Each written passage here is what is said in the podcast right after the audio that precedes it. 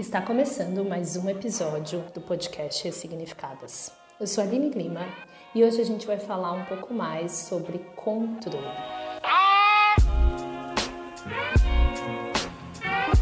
Isso mesmo, gente. Eu, como uma boa controladora que sou e que reconheço, passei a minha vida inteira sofrendo, tentando controlar o que as pessoas pensavam a meu respeito, o que, que elas é, admiravam em mim ou não. E nessa história eu estava o tempo todo vestindo vários personagens, né? A gente já falou aqui de personagem, já falou aqui das máscaras que a gente usa, mas agora a gente vai linkar um pouco essas máscaras com essa questão e essa necessidade de controle. Quando eu olho para o meu histórico né, de, de performance, de mascarada, que fui e que ainda sou, né? Só que agora eu não, me, não deixo mais elas me dominarem, eu percebo que por trás sempre havia essa minha necessidade de controlar, essa minha necessidade de garantir, né? Eu achava que estava garantindo, mas de garantir que as pessoas iam gostar de mim, que as pessoas não iam me fazer sofrer, que as pessoas fariam as coisas de uma forma que eu sempre saberia como reagir. A grande verdade é que quando eu olho para os históricos, para as histórias, quase nunca isso aconteceu. E quando aconteceu, eu pagava um preço muito alto, que era um preço de não poder ser eu que era um preço de não poder expressar aquilo que eu estava sentindo, aquilo que eu estava pensando. Porque se o tempo todo eu tinha que controlar como que aquela pessoa ia reagir, o que, que aquela pessoa estava sentindo, eu não podia simplesmente ser aquela pessoa autêntica, verdadeira. Porque ser autêntico e verdadeiro, falar o que pensa e o que sente, não te coloca num lugar de controle. E aí, quando eu olho em especial para as minhas relações sexuais afetivas, eu percebo o quanto que isso me prejudicou. Porque por estar no controle, eu abria mão muitas vezes dos meus valores para estar no controle, né? Para estar no controle, muitas vezes eu permitia que a pessoa fizesse o que ela quisesse, porque na minha cabeça, lá na frente, eu ia juntar esses pontos e virar o jogo. Gente, é ridículo até, né, falar sobre isso agora, mas quando eu paro para olhar os relacionamentos abusivos e tóxicos que eu vivi, violentos também, essa minha crença de que eu teria o controle fez com que eu me afundasse.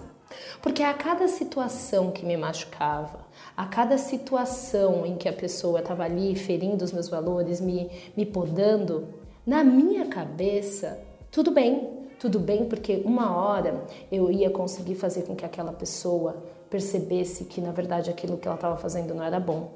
Em nenhum momento eu estava preocupada em controlar a minha resposta às violências, às dores que as pessoas me causavam. Eu estava sempre preocupada em controlar qual que seria a próxima mudança que aquela pessoa ia ter.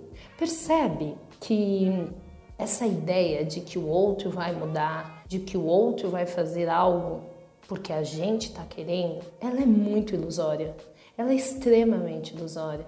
E aí a gente começa a se contar uma história de que é confortável, né? Então a gente começa a brisar e a falar: não, não, Fulano fez isso agora, mas daqui a pouco, como eu sei, eu conheço Fulano, eu conheço, eu tô no controle dessa situação. Daqui a pouco eu vou fazer tal coisa, e aí ele vai e volta e a gente vai ficar melhor, ou ele vai fazer, ele vai falar tal frase. Se eu emagrecer, se eu for mais fofa, ou se eu me afastar, a gente vai entrando num jogo, quase um filme hollywoodiano, porque também foi esse script que a gente aprendeu, né? Nas relações, aonde a gente vai se afundando cada vez mais. E aquele tal do controle que colocou a gente nessa situação, ele já não existe há muito tempo, há muito tempo. Mas não, a gente está lá, firme e forte, acreditando que a gente está estourando a boca do balão e que a gente é foda. Com muita dor, com muito aprendizado, com um processo de autoconhecimento muito constante, intenso, eu aprendi que na verdade esse controle que eu sempre exerci para ser reconhecida e para ser amada, esse tipo de controle não faz mais sentido na minha vida. O que não significa que eu tenho que ficar, Deus dará, descontrolada, perdida, sem ter as rédeas da minha vida.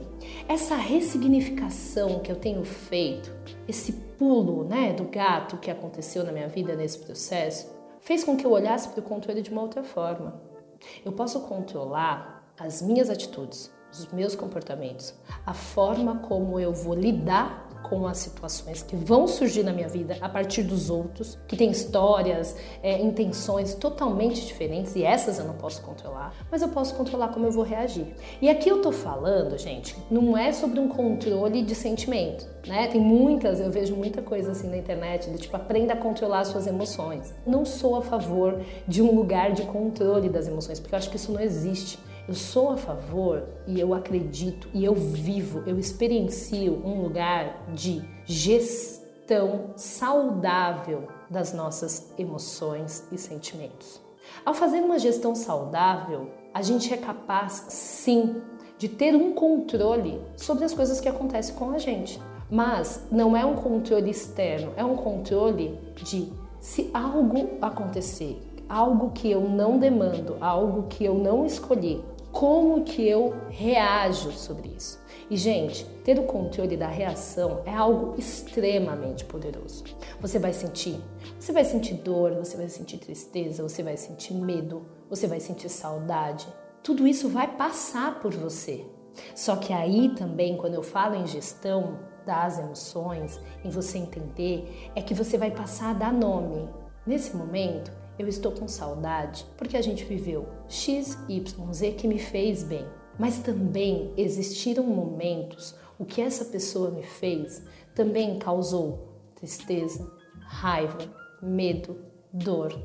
São vários sentimentos que, ao dar nome para eles, você organiza e consegue, a partir daí, controlando o que está na sua mão, tomar uma decisão de como reagir.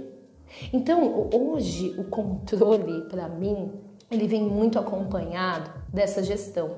Mas para isso a gente precisa aprender a dar esses nomes. A gente precisa olhar para uma situação de forma dissociada, não lá mergulhada nela, não lá tentando ser amada, aceitando tudo, mas sair de fora olhar de fora, sabe? Como se fosse um filme onde você faz uma análise. Como se fosse, sabe, quando você vê um filme, né? Vê, vê uma arte e você fala, cara, deixa eu analisar de fora. Quais são as nuances que tem aqui? Esse controle de se dissociar, analisar de fora, pontuar o que faz bem para você, o que não faz bem para você, o que é padrão que está se repetindo, se perguntar por que, que esse padrão está sendo repetido na minha vida. Gente, isso é de uma liberdade, de uma força, de um controle, mas um controle de um lugar de eu estou na rédea da minha vida. Ela é minha e eu decido o que eu faço com isso. Não significa que a gente não vai mais errar.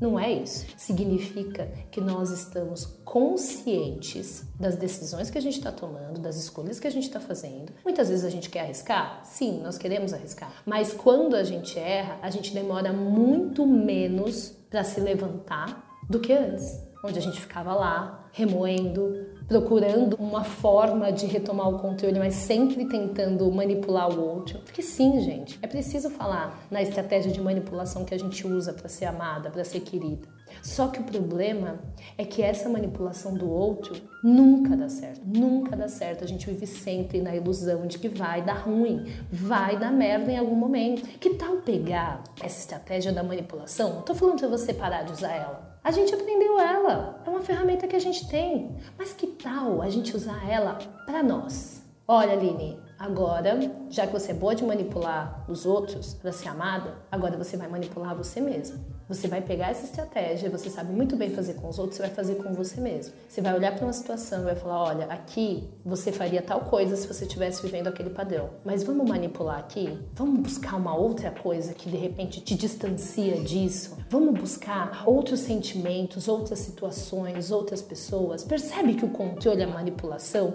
Eu não estou falando aqui, ai, para com isso, isso é coisa de gente ruim, isso é feio. Não tem nada feio, é tudo nosso, é tudo faz parte da gente. Quando a gente gente fala que a gente desenvolve ferramentas emocionais, é que a gente pega tudo isso que já está sendo usado muitas vezes para foder com a nossa vida, para ferrar com a nossa vida, a gente começa a ressignificar e falar: peraí, se isso é algo que eu já desenvolvi, eu vou procurar usar isso ao meu favor.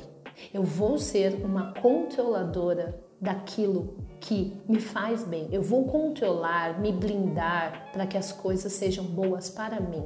E eu também não tô falando, gente, aqui pra gente ir para um lugar de egoísmo e começar a sair ferrando com a vida de todo mundo. Porque eu acho que esse processo de você conhecer suas emoções, seus sentimentos, dar nome para eles, entender sua história emocional, seus traumas, seu complexo, as ferramentas que você já usa nesse processo de validação externa e usar para você, é para que você também tenha consciência e responsabilidade. Porque nesse processo processo que a gente vai tomando essa visão de nós mesmos, a gente vai entendendo também que é preciso desenvolver uma responsabilidade afetiva. Sabe aquela responsabilidade afetiva que a gente quer que o outro tenha com a gente? Que a gente espera que o outro entregue pra gente nas relações de qualquer tipo? A gente também só vai desenvolver ela se a gente passar por esse processo de autocontrole. Esse processo de autocontrole, do autoconhecimento da autoempatia, né? Esse auto é, é pra gente. Chega de usar as ferramentas emocionais que a gente desenvolveu a vida inteira somente a favor do outro. Você já tem essas ferramentas. Agora é o momento de virar o jogo, exercer o controle delas para o seu bem, e para que você estabeleça relações saudáveis e para que você possa fazer para o outro de uma forma consciente aquilo que você esperava que o outro tivesse feito por você, se colocando em primeiro lugar. Não há mal nenhum se colocar em primeiro lugar. Não tem erro nenhum, não é egoísmo. É o momento de ressignificar. E esse é o convite que eu trago para você. Use as ferramentas que você já tem. E você já tem, porque senão você não teria chegado até aqui para escutar esse podcast. Para você se desenvolver, para você se proteger, para você ser a melhor versão de você mesmo. Esse é o meu convite. E se você acredita que você quer dar um passo a mais, quer desenvolver ainda mais essas ferramentas, essa autonomia, essa liberdade, esse processo de autoconhecimento para viver relações saudáveis, eu quero te convidar para a jornada Transformando Dor em Potência. É uma jornada de sete semanas que eu desenvolvi com tudo que há de mais potente que eu já passei na minha vida, tanto no campo do estudo, como no campo da experiência, como no campo de, de cuidar e desenvolver outras mulheres. Você vai ter oportunidade nessa jornada durante esse processo, com todo o apoio de ferramentas, de conteúdos e de uma comunidade de mulheres que já passaram por ele, de potencializar tudo o que há de mais forte, potente e lindo na sua história. E eu quero fazer esse convite para você. Se você acha que é o momento de romper com todos esses padrões, de tomar as rédeas da sua vida, esse é o convite. O link vai estar aqui no podcast, Vai estar também lá na comunidade Ressignificadas no Instagram. Se você tiver qualquer dúvida, você me procura no direct, a gente vai conversar. Mas o chamado está aberto e eu espero você na jornada Transformando Dor em Potência na próxima semana. Um grande abraço.